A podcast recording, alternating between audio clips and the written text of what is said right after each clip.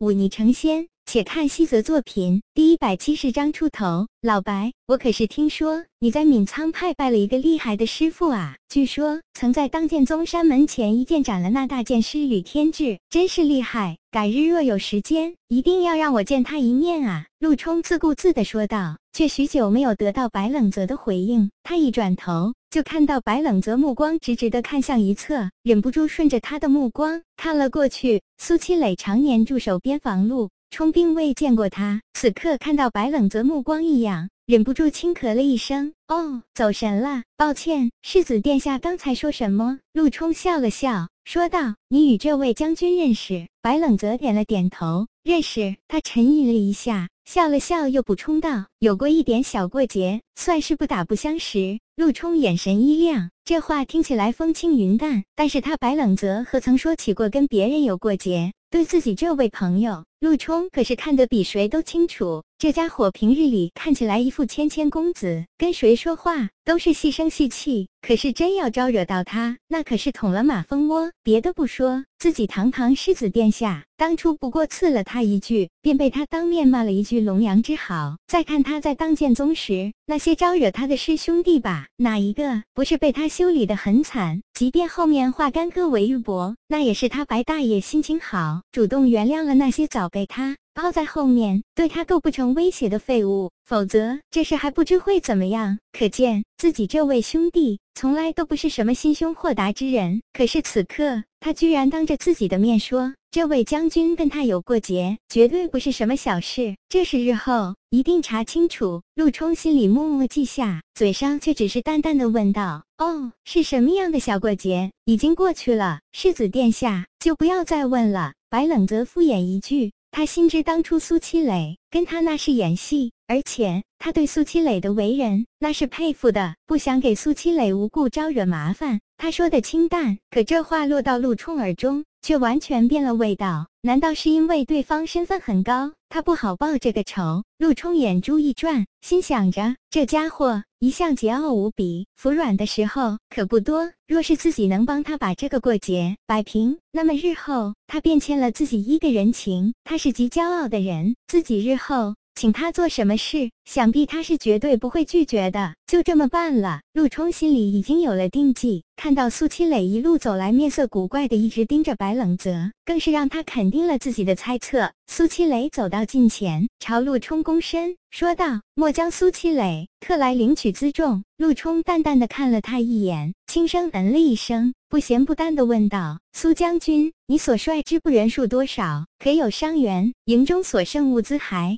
有多少？苏七磊一愣，白冷泽却是苦笑一声，带着歉意的朝苏七磊做了个鬼脸。身为统军大将，对自己营中的兵士，他是了解的，大约还有一万一千多人。只是所剩物资这一项都是军需官在管理，他只负责调兵遣将。可曾过问过这物资之事？这一点陆冲不可能不知道。那么难道是故意刁难？苏七磊正在苦思陆冲的心思，却听陆冲接着说道：“此次蛮人来犯，我听说有一支军队在雍齐关与他们打了几场，打的还算不错，却不知将军可曾知道这件事？”苏七磊点点头，正色道：“末将知晓。”陆冲点点头：“将军姓苏，难道便是那领军之人？这并不难猜。”苏七雷一时把握不住陆冲心思，只得点头道：“正是墨江。”苏将军那几仗打的漂亮。陆冲赞叹道：“蛮人来犯我大梁国威，正是需要将军这样的有志之士去给他们点颜色才是。”看到陆冲不贬反褒，连白冷泽都是一愣。苏七磊同样有些懵，只得顺着说道：“世子殿下谬赞了，可惜满人狡诈，用奇关最后也没能守住。”陆冲叹息一声。若能将蛮人挡在那南明河以北，那么数万北地的百姓何必背井离乡来打平州城内？可惜呀，那一夜蛮人突袭鬼毒山，将军似乎并没有觉察到呢，真是可惜。苏七磊听了这话，已经额头微微见汗。这哪里是褒奖，分明就是寓意宣扬啊！这一手实在是太过歹毒。都说打人不打脸，这位世子殿下。这是当着自己部下的面，在狠狠地扇自己呢。罢了，过去之事再提也是无用，只希望苏将军能以此为戒，莫要再大意了。陆冲摆摆手，示意身旁管理仓库的官吏打开仓库。苏七磊回过神来，朝陆冲深深鞠躬，说道：“世子殿下教训的。”是，末将必谨记在心。说完，他抬起头来，朝白冷泽抛来一个询问的眼神。白冷泽却只是无奈叹气，摊了摊手，示意这是不是自己做的。苏七磊皱了皱眉头，转身朝着仓库走去。他带着人领完物资，陆冲这才叹息一声。说道：“这位苏将军的名字我是听说过的，据说还有一位弟弟，两人一文一武，乃是父王帐下一等一的雄魁之士，却不想仍旧敌不过那蛮人，未来堪忧。”啊，白冷泽哪能不知道他的意思？不过他毕竟是一番好意，倒也不好当面揭穿他，于是只得附和道：“那些蛮人确实勇武善战，而且他们的首领智慧同样不低。在雍奇关一战中，那首领机变百出，各种算计阴谋，确实难以提防。这倒也不能怪罪苏将军。”陆冲点点头，看似一副忧国忧民的模样，其实心里是颇为得意，正想再说两句。白冷泽却清清嗓子说道：“世子殿下，又有人来了。”陆冲这才收敛心神，专心迎接那些领取物资的将军。苏七雷领完物资回到军营，越想越觉得憋屈。说实话，他在雍齐关与蛮人交锋之时，